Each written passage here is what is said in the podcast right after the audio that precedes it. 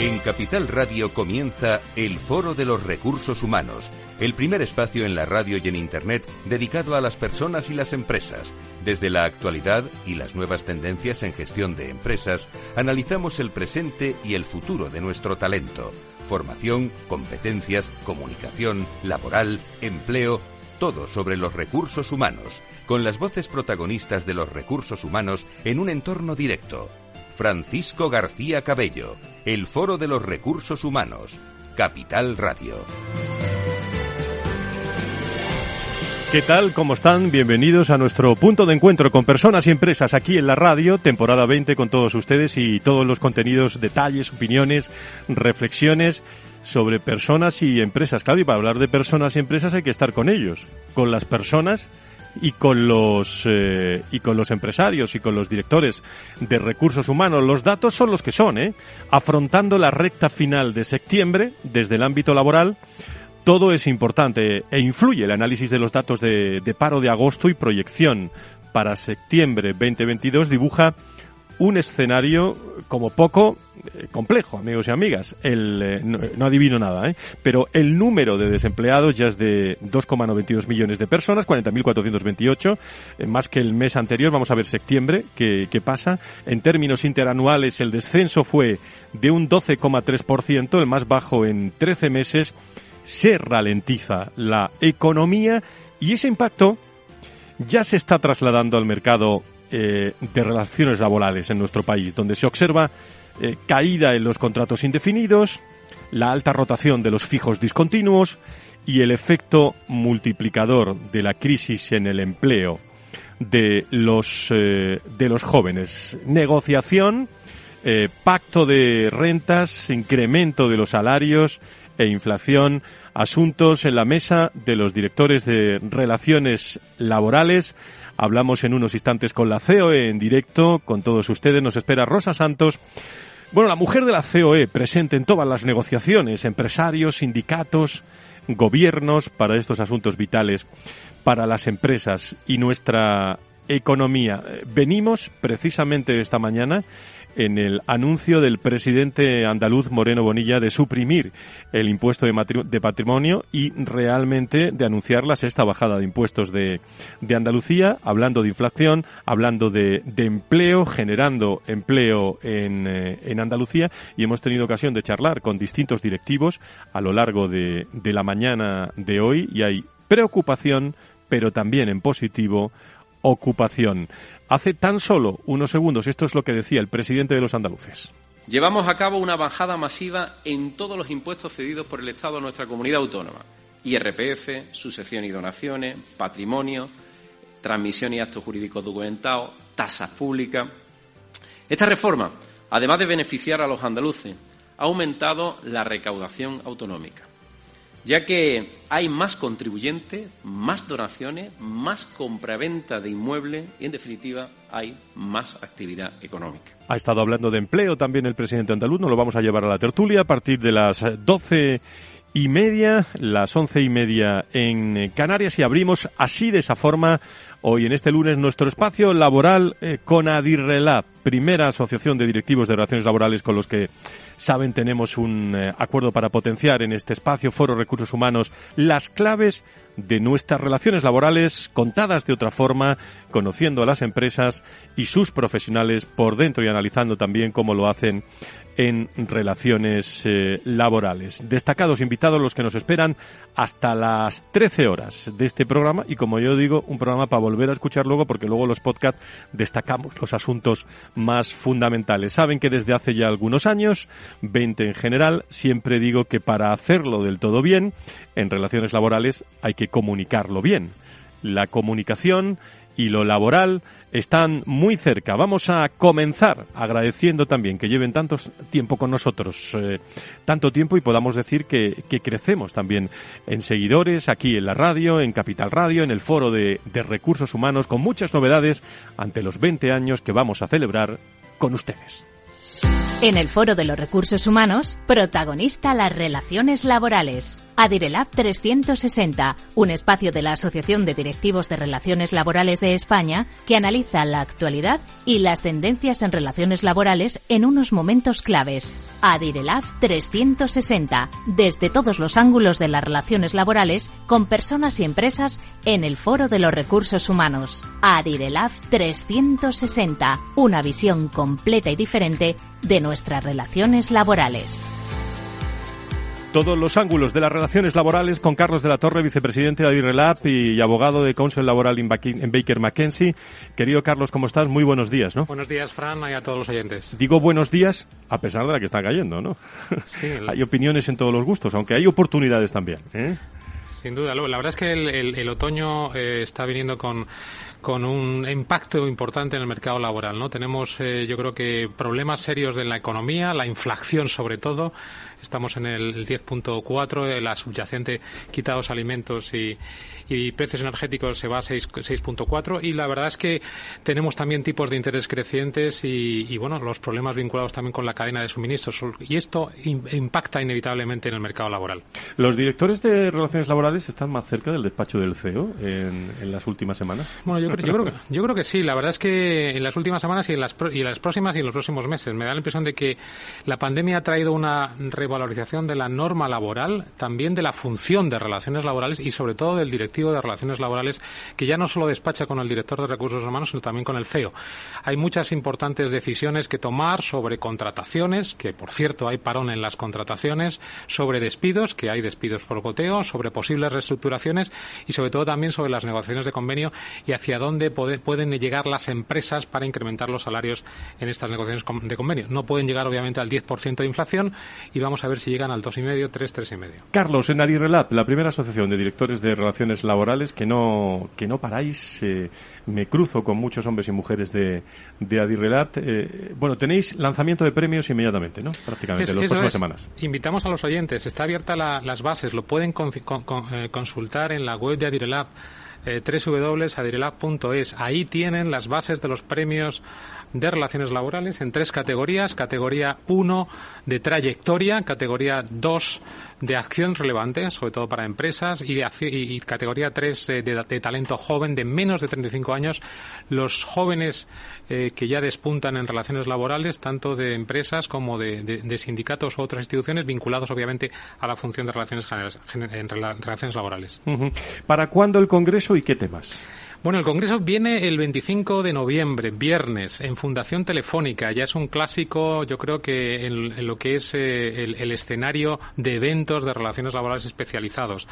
Y ahí vamos a hablar, bueno, probablemente del termómetro laboral del desarrollo y aplicación de la reforma. Vamos a tener un panel muy potente con catedráticos que nos van a hablar un poco de, los, de los puntos ciegos de la reforma y de los dónde están los problemas aplicativos de la misma para las empresas. Vamos a invitar también a magistrados del Supremo para que nos den también también un poco la doctrina judicial más reciente y las tendencias de, futuro e invitaremos, eh, lógicamente, también a representantes de CEO y sindicatos. Yo creo que un congreso cargado de mucha actualidad con un lema que es las relaciones laborales en la encrucijada dentro de lo que es un entorno de inflación, subida del SMI que llegará y probablemente también todo el tema eh, de eh, los eh, costes de, energéticos y el, y shock gasístico. ¿Sabes qué, pasa muchas veces, Carlos? Que hemos pasado, lo, digo, lo llevo diciendo muchos años, de ser un, un encuentro, un contenido técnico, a ser, me decías el 25 de noviembre, está anotado en la agenda ya, que es un, un encuentro de plena actualidad de plena actualidad. Yo creo que eso merece la pena. El 25 de noviembre, Fundación Telefónica, ahí estaremos. Creo que me está esperando Rosa Santos ya. Si quieres saber todo sobre los recursos humanos y las nuevas tendencias en personas en nuestras organizaciones, conecta con El Foro de los Recursos Humanos con Francisco García Cabello. Rosa Santos, la directora del Departamento de Relaciones Laborales de la COE, está en directo en, eh, en, el Foro de Recursos Humanos aquí en Capital Radio. Querida Rosa, ¿cómo estás? Muy, muy buenos días, bienvenida. Buenos días, Francisco, ¿cómo estáis? Muchísimas. bien. Muchísimas gracias. ¿Qué tal te ha tratado el verano, Rosa?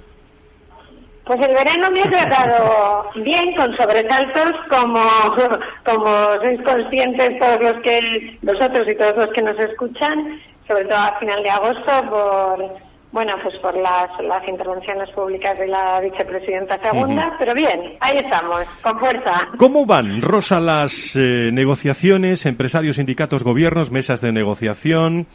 Eh, sobre el tan traído y llevado pacto de rentas, un pacto de rentas de negociación con la subida del salario mínimo interprofesional. Mira que hay temas, ¿eh? Y, en un contexto eh, inflacionista, ¿qué novedades hay? ¿Qué nos puedes contar, Rosa? Pues mira, eh, os puedo contar Mm, primero vamos a ordenar la información, porque lo que se está produciendo en los últimos días es un poco de información, eh, digamos, que eh, induce a la confusión. En definitiva, un poco de desinformación. Eh, primero, como todos vosotros sabéis mejor que nadie, los salarios en España se fijan a través de la negociación colectiva. Por lo tanto, no los fija el, gobierno ni se fijan a través de pactos de rentas, se fijan a través de la negociación colectiva. La negociación colectiva, lejos de lo que se está diciendo públicamente eh, por parte de algunas personas, está funcionando. Está funcionando como otros ejercicios eh, en los que hay crisis y más en un contexto inflacionista como el actual. En definitiva, la negociación colectiva en este momento Está funcionando, insisto, con normalidad. En este momento, a día de hoy, llevamos eh, más de 375 convenios firmados que, que, dan cobertura a un millón y pico de trabajadores. Hablo de convenios nuevos y para que os hagáis una idea, el año pasado a estas alturas iban 235, ¿de acuerdo? O el año 2015 iban 353. Es decir, tanto en cobertura de trabajadores como en número de convenios, eh, la situación está funcionando con normalidad. No se para, ¿no, Rosa? No se, está, no se está bloqueando ni está parada la negociación colectiva.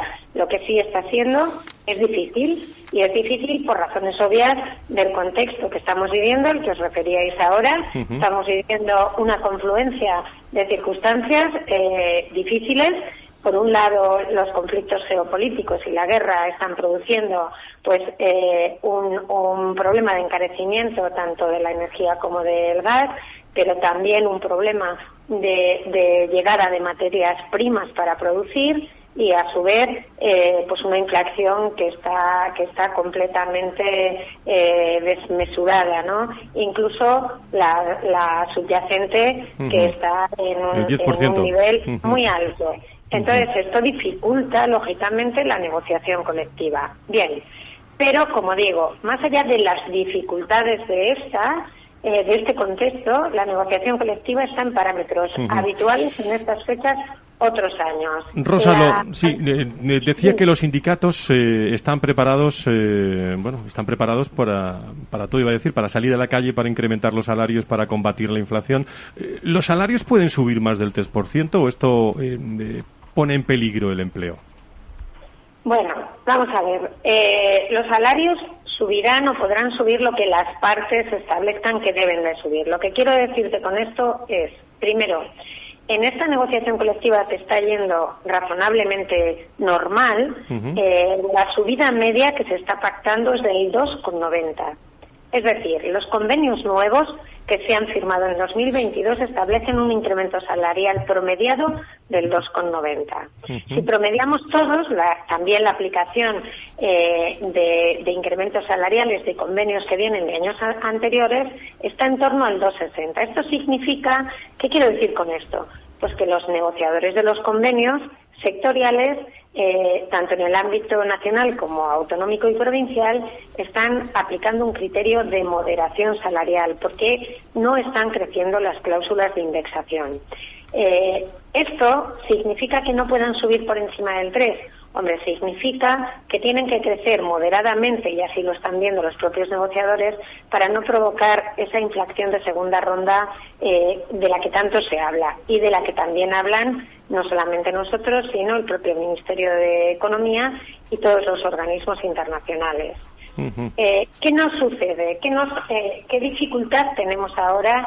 Porque eh, realmente cuando se habla de pacto de rentas, yo creo que se quiere aludir al, al acuerdo de negociación colectiva, que como todo el mundo sabe es una mera recomendación a los negociadores el hecho de que no fuéramos capaces de alcanzar una, un acuerdo antes del verano no tiene mayor trascendencia porque la fijación real de los salarios se lleva a cabo en convenio colectivo y, como digo, se está produciendo. Entonces, ¿qué dificultades tenemos ahora? Eh, obviamente no hay nada bloqueado, los contactos informales son prácticamente diarios. Eh, ahora tenemos algunas dificultades. La primera, que eh, este promedio que está aplicando en su gran parte la negociación colectiva, que se sitúa en torno al 3, lo cual nos dificultaría pues establecer incrementos por encima de esas, de esas cuantías, aunque ya nuestra última propuesta eh, en mayo la propuesta de la patronal eh, ya estaba por encima de ese 3, ¿de acuerdo? Eh, pero como digo, primer problema, pues, ¿dónde se está situando de media la negociación colectiva? Segundo problema, el anuncio de una subida pues excesiva, por decirlo de alguna manera, del salario mínimo interprofesional. Ese anuncio está actuando inevitablemente eh, está imponiendo prudencia en la negociación colectiva. Porque eh, en la medida que no existe eh, una previsión exacta sobre cuánto va a subir ese salario mínimo y se hace un anuncio de que puede estar situándose en torno a las cifras de la inflación, lógicamente lo que nadie quiere hacer es aplicar una subida para tener que aplicar otra. claro, que cueste que cueste empleos también, ¿no? A, empresarios y empresas.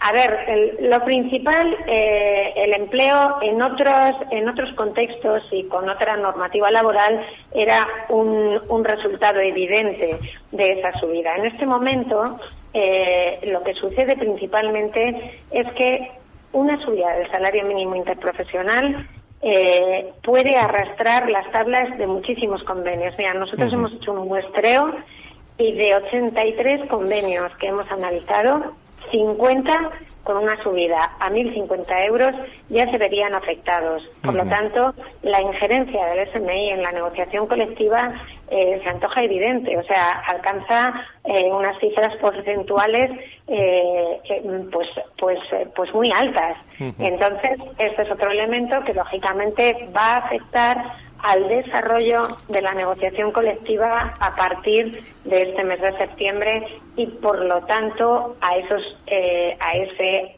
mm, eh, a esas negociaciones sobre el acuerdo de negociación colectiva que como os digo se están produciendo eh, de manera informal por no hablar ya claro además de la inflación que nos coloca a todos a sindicatos y a nosotros en un escenario difícil de negociación. De, eso vamos a hablar en la tertulia. Eh, está con nosotros, como le digo a todos los oyentes, por si se han incorporado, eh, Rosa Santos, la responsable del Departamento de Relaciones Laborales de la COE, eh, Carlos de la Torre, desde Adirrelat, como abogado de counsel laboral en Baker McKenzie. ¿Alguna reflexión?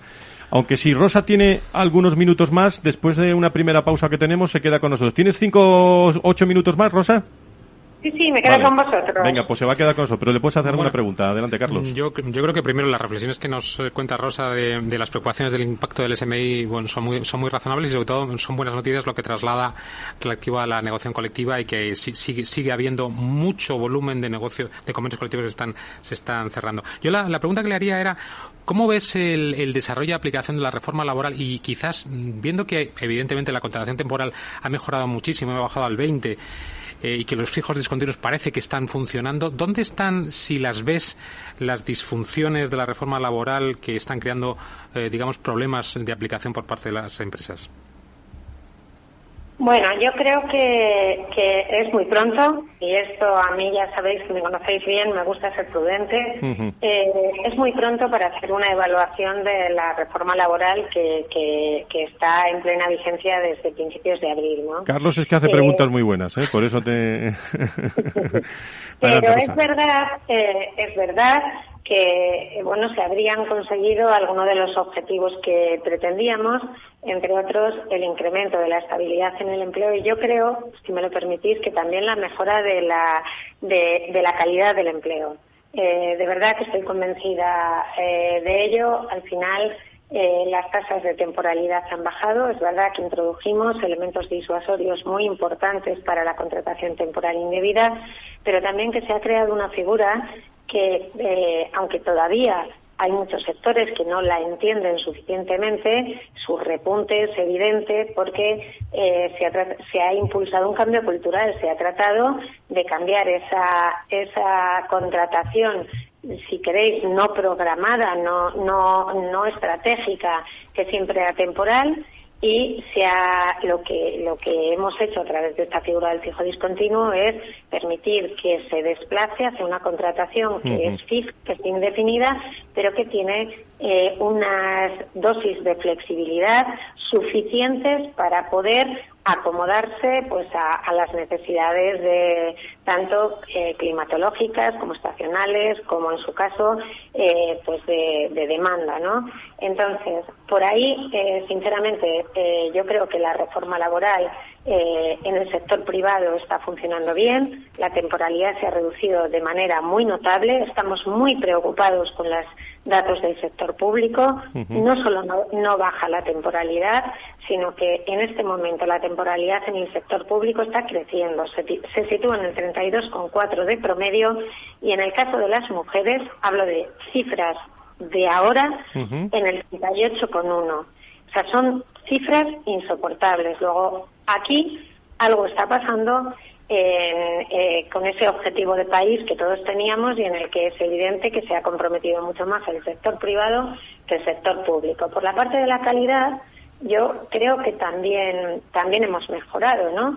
Eh, se, ha, se ha identificado claramente qué convenio colectivo se aplica en las contratas y subcontratas para que no pueda haber, eh, bueno, pues para que haya más cobertura del convenio, menos conflictividad, eh, evitando esa precarización de condiciones de trabajo. Se ha prohibido la devaluación salarial debajo de los convenios sectoriales. En definitiva, también ha mejorado la calidad. Yo que creo que sucede en este contexto. Como efectivamente la negociación colectiva, eh, otro de los objetivos de la reforma laboral fue, como todos sabéis, pues reforzar la negociación colectiva, darle más, eh, más competencias, ¿no?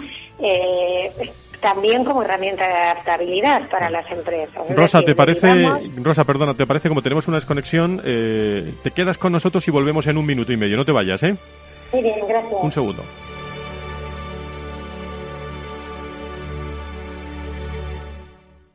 Entonces, dice usted que su obsesión por la tecnología viene desde la infancia. Hombre, quizás padezco un overflow tecnológico en mi API por un bug infantil, pero tanto como obsesión. Es hora de sacar a ese inversor en megatendencias que llevas dentro. En Renta 4 Banco, seas el tipo de inversor que seas, tenemos un curso para ti. Entra en r4.com e inscríbete a uno de nuestros 300 cursos gratuitos de inversión. Renta 4 Banco. ¿Quieres más?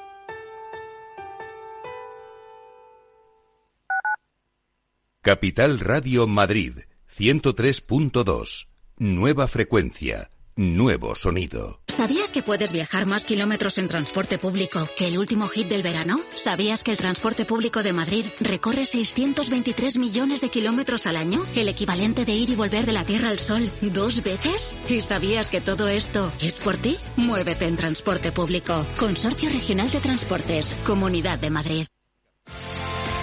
¿Tienes experiencia laboral pero no tienes un título oficial que la reconozca?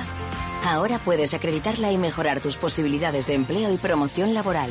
Inscríbete en el procedimiento de reconocimiento de las competencias profesionales de la Comunidad de Madrid. Infórmate en comunidad.madrid o llamando al 012. Tu trabajo se merece un título. Campaña financiada por el Ministerio de Educación y Formación Profesional y por la Unión Europea Next Generation. Comunidad de Madrid. Disfruta de la mejor cocina gallega en Montes de Galicia. Todo un clásico moderno en el barrio de Salamanca. Disfruta de la variada dieta atlántica, de las mejores carnes y pescados tratados con respeto y transparencia y regados con una de las mejores bodegas de la zona. En grupo, en familia o en pareja, Montes de Galicia te ofrece el espacio perfecto en cada ocasión. Los viernes en Capital Radio, la salud protagonista Valor Salud.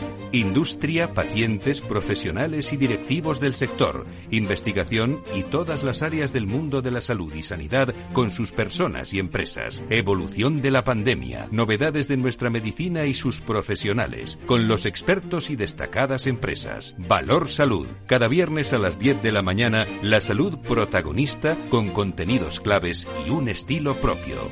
Valor Salud. Con Francisco García Cabello.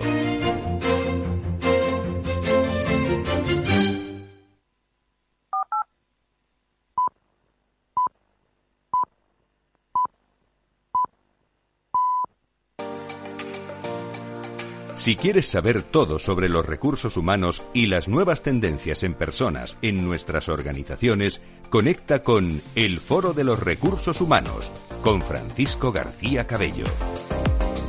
Las doce y media, las once y media en las Islas eh, Canarias, estamos en eh, directo con todos ustedes, contando las cosas de personas y empresas desde el ámbito laboral hoy. Retomamos conversación con Rosa Santos, directora del área de Relaciones Laborales de la COE. Sigues ahí, Rosa, ¿no? Sí, aquí estoy, ya que estoy escuchando. Pues eh, Carlos, eh, si te parece, eh, se incorpora Carlos a la tertulia.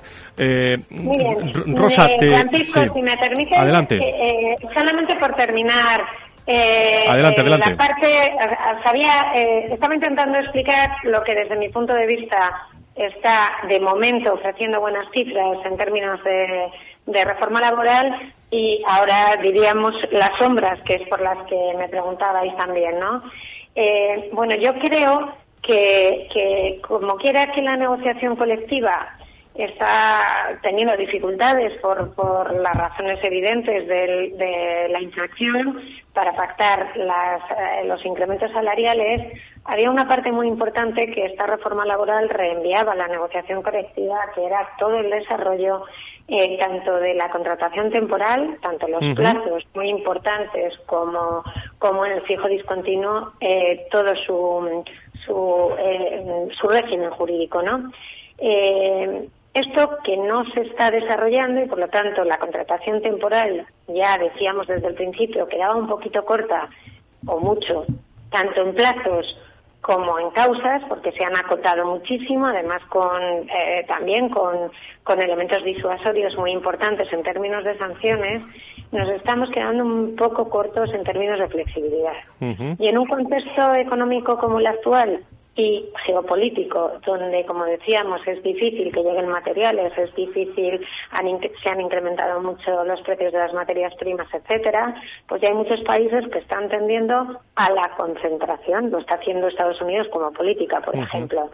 Esto podría generar un problema en el sector industrial español. Por lo tanto, yo creo que deberíamos ser capaces de, primero, impulsar a través de la negociación colectiva el desarrollo de la reforma laboral y, segundo, eh, yo creo que un elemento que se nos quedó a medias durante aquella negociación, que fue la reforma de la ley de las empresas de trabajo temporal, eh, para que éstas, además de poder hacer fijos discontinuos para posiciones temporales, pudieran también hacer eh, fijos discontinuos para servir a las usuarias en sus puestos de trabajo fijos discontinuos, como pasa pues, en Francia o en Italia, eh, deberíamos ser capaces de impulsarla. Sabéis que, que con el plan de recuperación y, re- y resiliencia eh, el Gobierno se propone hacer un incremento del volumen de, recursos que tienen que llegar. Eh, van a hacer una solicitud de una petición extraordinaria a través de una adenda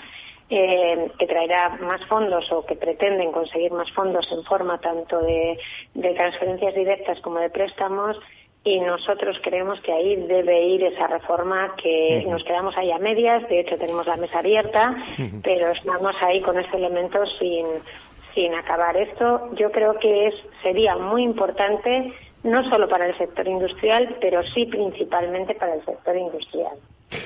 Muy bien, las 12 y 33. Estamos en directo en el Foro de Recursos Humanos, eh, pulsando la actualidad. ¿Qué otra actualidad tan importante que es la de relaciones laborales en las organizaciones en el ámbito de recursos humanos? Carlos, ¿te parece? Eh, nos vamos a ir a la tertulia y presentamos a, la- a nuestra siguiente invitada y, te quedas un ratito con nosotros, eh, Rosa, y, y a eso de en 6-7 minutos ya pues, eh, pues vamos, te vamos dejando trabajar un poquito. ¿Vale? ¿Te parece? Muy bien, muy bien, gracias. La tertulia del Foro de los Recursos Humanos te aporta actualidad, innovación y conocimientos. Apúntate. Bueno, pues se ha apuntado mucho tiempo, os, os ha apuntado mucha gente ya en este tiempo, ¿eh? Me alegra, además de tener a Rosa Santos, eh, a Carlos de la Torre con todos ustedes, dar la bienvenida a este programa a Ana Matarranz, directora general de Human Capital Benefit en Howden, Iberia, que está con nosotros en directo. Querida Ana, ¿cómo estás? Muchas gracias, Fran. Encantada de participar en la tertulia de hoy. Y buenos días a los oyentes que nos escuchan. Y hola, Rosa, ¿qué tal? Y Carlos, ¿qué tal? Bueno, te he visto, escuchar, te he visto escuchar muy atentamente las palabras de, de Rosa. Yo creo que es, eh, es un tema que no solo ocupa, preocupa a las organizaciones en un momento bueno, que tiene muchas oportunidades, pero que no es fácil, ¿no? Con la inflación como la tenemos, ¿no, Ana? Todo, todo un reto, pero también lo bueno es que creo que tenemos alguna solución. Eh, le, sitúo y, ya luego eh, pueden charlar entre ellos y, entre todos eh, nosotros. Eh, uno de los principales brokers independientes de, de, seguros, consultoría de riesgos, asesoramiento sobre prestaciones para empleados. Tiene su sede central en el Reino Unido. Está presente en Europa, Asia, América Latina, África, Oriente Medio. Creado en 1994. Un rápido crecimiento en estos últimos años. Hoy en día Howden emplea más de 6.500 personas en 40 países de todo el mundo. Además, a través de, de Howden One da servicio en más de 90 territorios, en la que controla más de 9.000 millones de, dólares. Además, eh, bueno, uno de los cuatro mayores brokers de, seguros en España, que habéis cerrado con 60 millones de, de euros de, ingresos, un crecimiento orgánico del 25%, lo dabais eh, esta semana en una, en una presentación. Bueno, y en un momento, eh, Ana, de buenos resultados, veo que buena perspectiva, eh, pero ¿qué retos tenéis por delante con este ámbito que nos está contando Carlos y, y Rosa, el ámbito laboral, que es vuestro ámbito también? Exactamente, pues la verdad es que muy feliz ¿no? de haber aportado mi, mi, granito de arena ¿no? a este fantástico crecimiento que comentabas de, de Howden Iberia y te puedes imaginar que, que, afrontamos el presente y el futuro con una gran ilusión, ¿no? a pesar de las dificultades. Eh, estamos convencidos de que yo creo que vamos a poder llegar a estos 100 millones que, que comentaba nuestro consejero delegado, Salva Marín, hace unos días y que está dentro de nuestra hoja de ruta para los próximos años, todo bajo el entorno de, de People First, es decir, las personas siempre lo, siempre lo primero, ¿no? Te lo pregunto a ti y luego me lo llevo a la tertulia y se lo pregunto a Carlos y a Rosa. ¿Cómo en estos momentos, cómo innovar en un momento en el que en el mundo también de las relaciones laborales en el que estamos viviendo pues la inflación todos los, estos datos que venimos repitiendo cómo innovar en retribución pues la verdad es que es, es, es, la pregunta del millón no pero bueno yo creo que lo primero es empezar por por escuchar al cliente y cuál es su momento vital en el que en el que se encuentran no cuál es su plan estratégico y diseñar un plan de acción ante las circunstancias que estabais comentando antes no yo creo que una de las soluciones es democratizando, por ejemplo, la, la retribución flexible a todos los niveles, ¿no? haciendo una comunicación global y transversal en este mundo colaborativo en el que vivimos. ¿no? Hace años la retribución flexible se podía, bueno, se solía implantar solo en, en grandes empresas, multinacionales, solo para los niveles altos, para directivos, y ahora más que nunca está siendo algo que está teniendo buenísima acogida uh -huh. a todos los niveles y en todas las organizaciones, por eso mismo, porque puede paliar estos problemas que tenemos de, de inflación, ¿no? Uh -huh. Más allá de las, de las ventajas fiscales de ciertos productos, la contratación colectiva tiene unos precios mucho más competitivos, ¿no? La semana pasada, de hecho, salía en prensa que los seguros contratados a través de, del modelo Banca Assurance de banca son un 70% más caros que sí que se contratan en el ámbito colectivo a través de la empresa, ¿no? Y si a esto le sumamos las ventajas fiscales, por ejemplo, de un seguro de salud, imaginaros una mujer de, de 45 años, un, una póliza de salud en una modalidad de reembolso individual, puede llegar a pagar al mes entre 130 y 170 euros, bueno, dependiendo de la compañía, ¿no? Y en una colectiva, vía Flex, retribución flexible que comentábamos, puede ser menos de la mitad.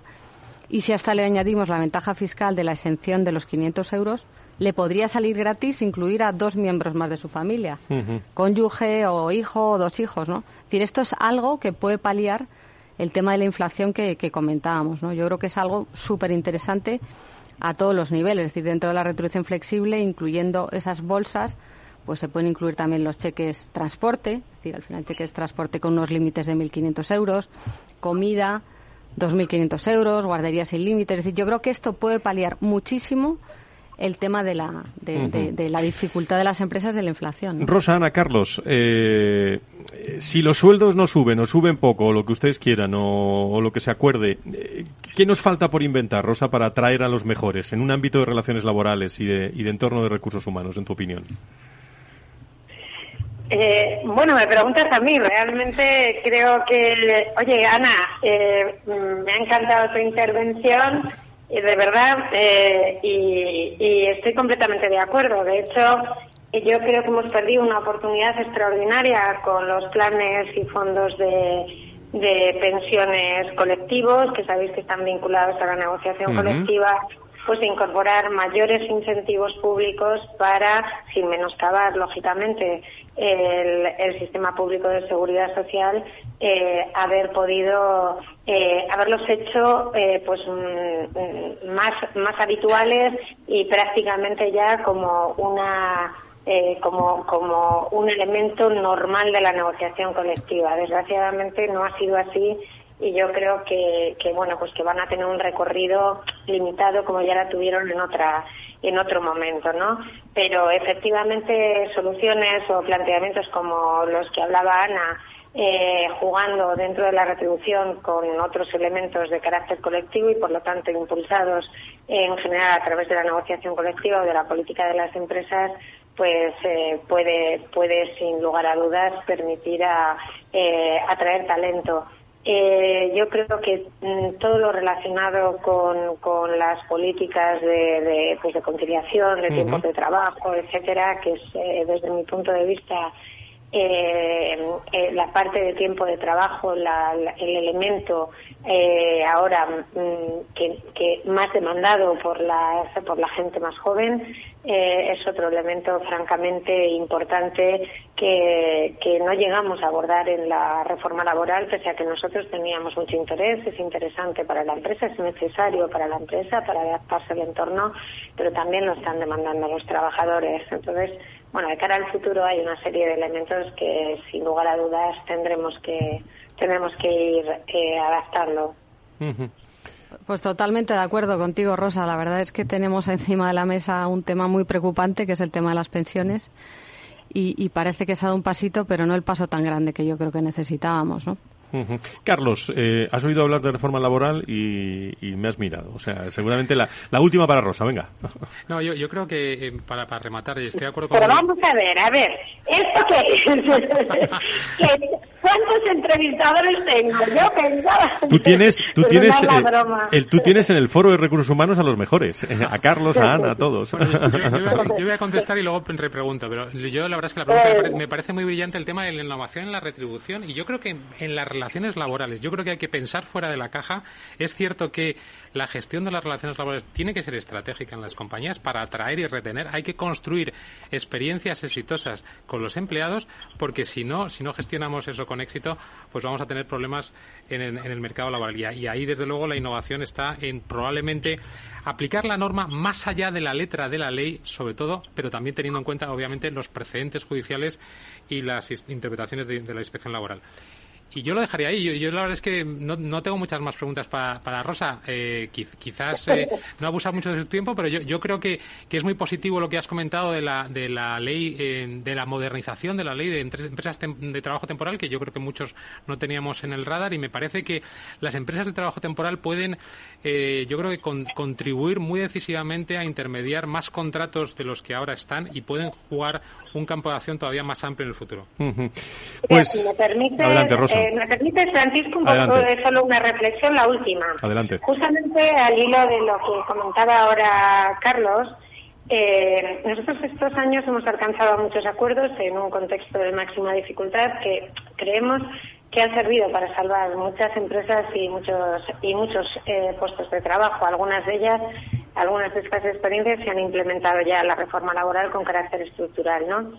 Pero tenemos también algunas algunas posiciones muy críticas respecto de algunas de las respecto del abordaje que ha hecho por decirlo de alguna manera el gobierno en algunos temas no eh, una ley que ha pasado muy inadvertida y que está ahora en tramitación parlamentaria es la ley de empleo. Eh, vinculada a la ley de empleo están todas las carteras de servicios, de los servicios públicos de empleo, el plan de garantía juvenil, en fin, un montón de normas que también estaban entre los hitos del plan de recuperación y resiliencia, que han pasado inadvertidos para la mayoría, pero que son importantísimas porque es la forma en que nosotros concebimos eh, las políticas para, para generar empleo y para garantizar eh, pues su permanencia, ¿no?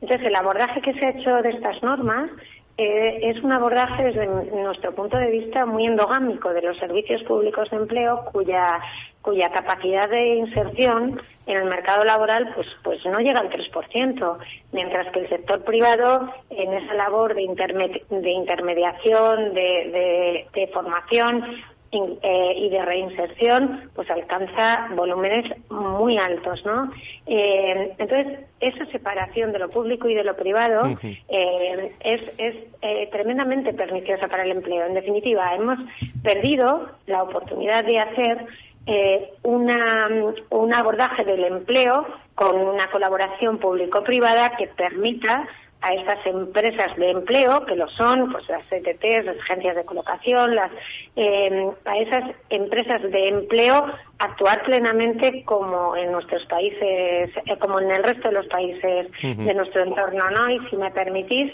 una, una muestra de, de, un elemento. Esta ley que os digo está en tramitación parlamentaria. Yo creo que uno de los problemas más grandes que tenemos nosotros eh, y mm, en parte tanto volumen de desempleo eh, frente al resto es la falta de movilidad de los trabajadores, ¿no? Pues se ha incorporado en esta norma una definición de lo que es una ocupación adecuada eh, para hacer la pasarela entre el desempleo y el empleo, que lo que hace es fomentar el trabajo en la misma en la misma ciudad donde vive la persona. Es decir eh, es un desestímulo por decirlo de alguna manera a la a la movilidad cuando en realidad ahora la tendencia es eh, otra.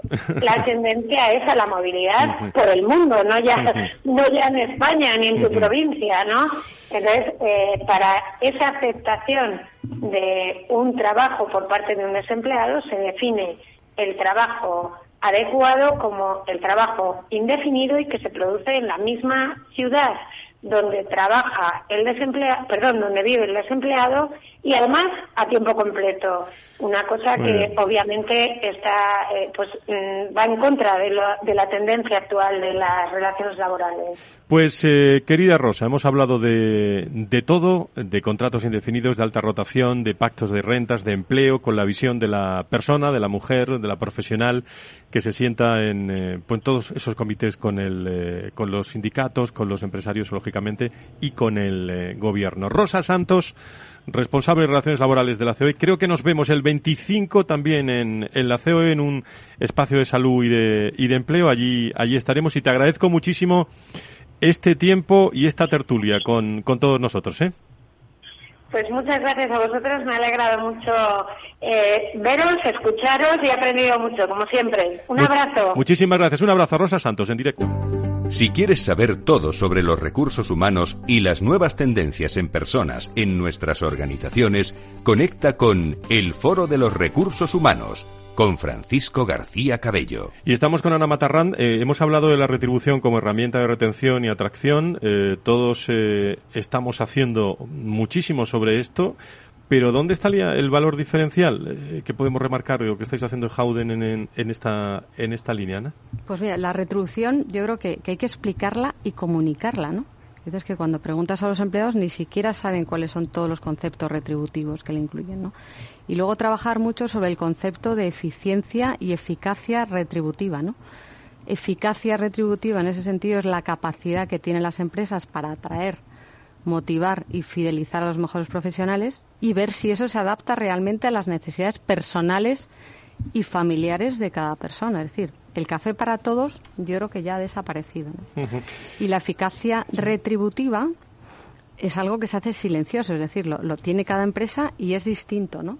Eso hay que hacer un benchmark con los competidores. Y luego la eficiencia es el estudio concreto de, de los trabajadores, es decir, la personalización, que esto yo creo que es lo que cambia del paquete retributivo y de los beneficios sociales, ¿no? que cada empleado pueda escoger y elegir en cada momento. Por eso la percepción de valor del empleado es fundamental. El famoso salario emocional del que tanto se habla de la mano del equilibrio de la vida profesional y personal. ¿no? Yo creo que al final un empleado que está feliz, que está motivado, tiene un mejor rendimiento y por tanto al final mejora la productividad de la empresa. ¿no? Y ahí ha jugado un papel importante, no sé qué opinas, algo has mencionado antes, la salud, ¿no? Como, como argumento clave después de lo que hemos vivido en los eh, en los últimos años. Eh, bueno, sí, el sueldo eh, evidentemente es importante, quieran o digan lo que digan, digamos todos, pero pero evidentemente estar en un entorno de bienestar y, y estar bien atendido por tu empresa en materia de salud se juega un papel clave, ¿no?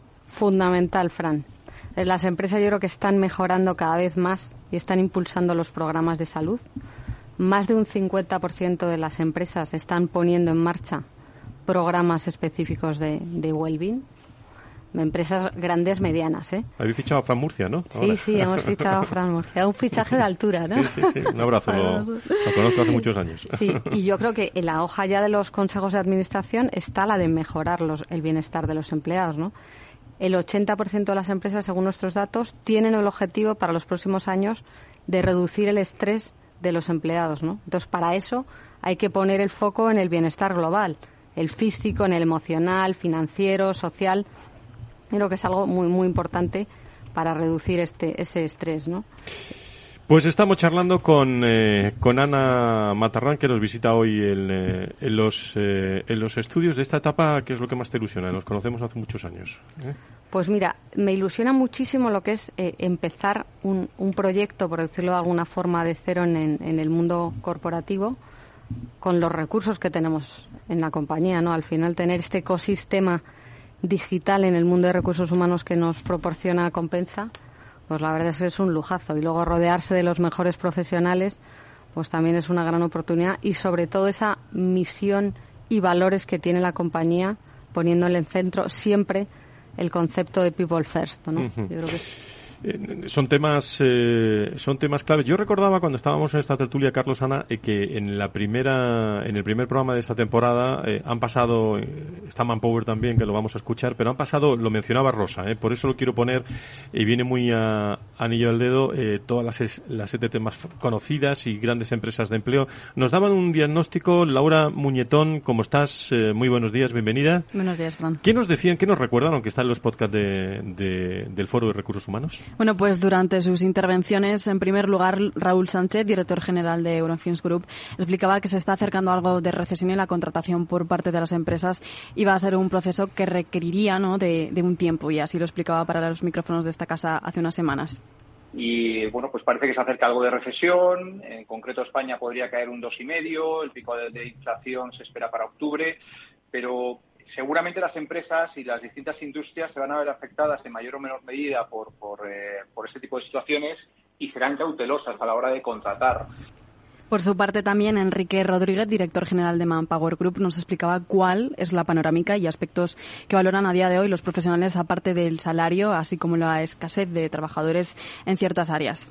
Que los trabajadores cada vez más valoran aspectos que van más allá del salario, ¿no? Y sí estamos viendo en las entrevistas que hacemos donde los trabajadores tradicionalmente preguntaban por, por el salario y negociaban el salario, pues ahora las conversaciones recurrentes tienen que ver con la conciliación y con eh, el teletrabajo y con cómo la empresa va a ser capaz de eh, respetar y colaborar en el equilibrio personal profesional del, del colaborador. Bueno, asimismo, Valentín Bote, que también le tuvimos aquí en estos micrófonos de la casa, director general de Randstad Research, unido al resto de declaraciones, afirmaba que, que, este otoño iba, iba a ser duro para las empresas debido a esa subida general de los precios y de la inflación. Y ahora el otoño pinta mal. Pinta mal porque se unen muchos factores. La subida de precios, la subida de, la inflación, de interés, claro. la energía, todo eso resta un enorme potencial de consumo a los hogares que van a tener que destinar sus recursos económicos a pagar pues la electricidad o una cuota hipotecaria mayor y al final eso implica consumos más bajos de todo el otro resto de tipo de bienes y servicios, por lo tanto en esos sectores menos producción y menos necesidades de empleo, lógicamente. Y bueno, Fran, finalmente desde ADECO, Francisco Javier Blasco, director de la ADECO Group Institute, también desde su punto de vista, explicaba que las cifras eh, absolutas en el empleo iba a haber una bajada en sectores también como la hostelería y el sector servicios. Desde el punto de vista de las cifras absolutas, nos vamos a seguir moviendo por debajo de los 3 millones en el nivel de personas desempleadas, si bien una vez que pase el verano, el efecto empuje que está suponiendo el sector servicio, particularmente todo lo vinculado a la hostelería y al turismo, va a suponer una caída. Bueno, Carlos, eh, complemento del programa, eh, porque aquí se ve perfectamente la situación, el panorama que, tenemos. Eh, yo quiero acabar en positivo. oportunidades también, mensaje para las empresas. vosotros estáis ahí, al pie del cañón siempre. Sí, bueno, yo, ayudando. sí, por supuesto. Yo creo que hay que siempre construir un relato positivo y, ver claramente las oportunidades, pero también es cierto que no se puede mirar hacia otro lado. Yo creo que vienen tiempos de incertidumbre. Yo creo que la, palabra clave es la incertidumbre y una de las soluciones es aprovechar al máximo los escudos que tenemos en el mercado laboral y en la economía española para capear el temporal. Entre otros, la norma laboral, todas las instituciones laborales de flexibilidad interna.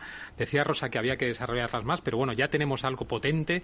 Tenemos evidentemente un 41 para la modificación sustancial, los el nuevo mecanismo red, etcétera, y sobre todo aprovechar al máximo eh, la transformación digital y, sostenible de la economía con los fondos eh, Next Generation. Yo creo que eso me quedo con la posibilidad de que esos escudos nos deben permitir evitar los despidos y mantener el empleo y poco a poco ir creciendo. Ana, mensaje final desde, desde Jauden. Eh, tendremos ocasión de vernos más. Bueno, yo creo que al final, pues comentaba un poco Carlos, en temas de, incertidumbre, de gestión de esa incertidumbre en tiempos complejos, soluciones flexibles y, rápidas, ¿no? Para un, bus, para un mundo que busca inmediatez, ¿no? Me quedaría con lo que dijo Darwin, ¿no?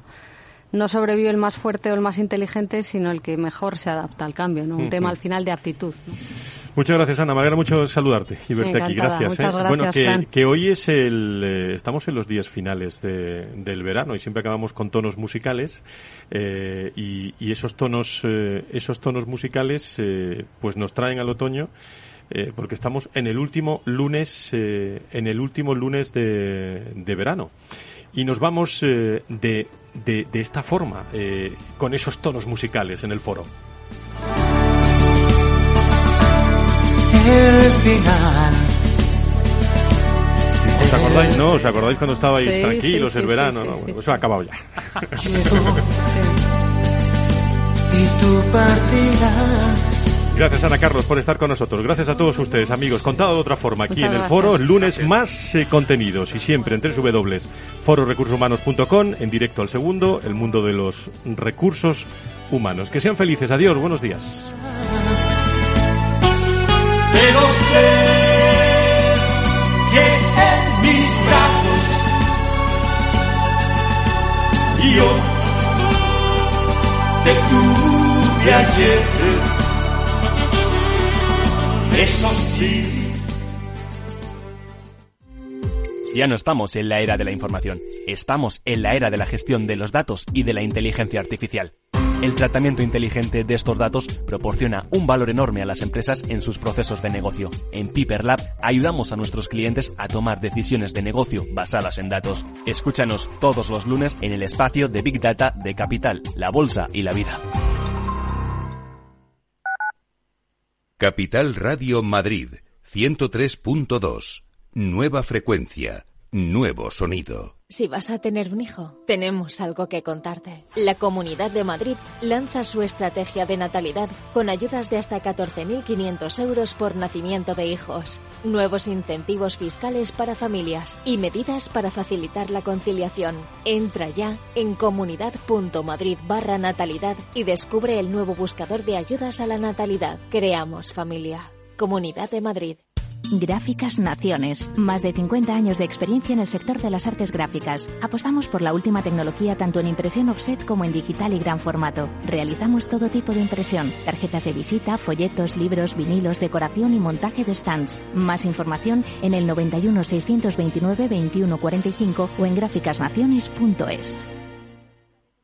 Disfruta de la mejor cocina gallega en Montes de Galicia. Todo un clásico moderno en el barrio de Salamanca. Disfruta de la variada dieta atlántica, de las mejores carnes y pescados tratados con respeto y transparencia y regados con una de las mejores bodegas de la zona. En grupo, en familia o en pareja, Montes de Galicia te ofrece el espacio perfecto en cada ocasión. Si te gusta el pádel, en Capital Radio tenemos tu espacio. Todos los martes, a partir de las diez y media de la noche, saltamos a la pista para contarte la actualidad del World Padel Tour, los torneos amateur, las novedades de las marcas y toda la actualidad relacionada con el segundo deporte más practicado de España. Esto es Padel, los martes a las diez y media de la noche en Capital Radio.